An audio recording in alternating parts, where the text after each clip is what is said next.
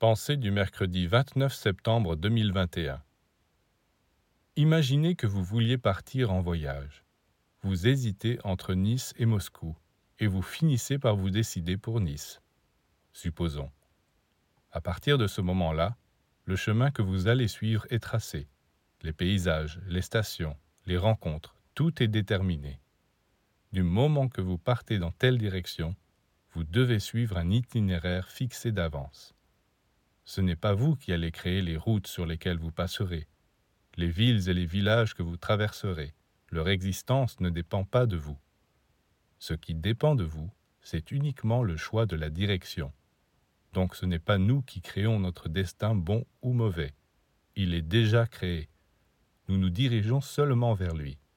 Les sables mouvants, les marécages, les forêts dangereuses, ou les falaises fertiles, les parcs remplis de fleurs et d'oiseaux, c'est à nous de choisir où nous voulons aller.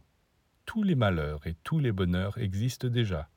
D'autres les ont connus avant nous. Ils sont créés d'avance. Il dépend seulement de nous d'aller ou non les visiter.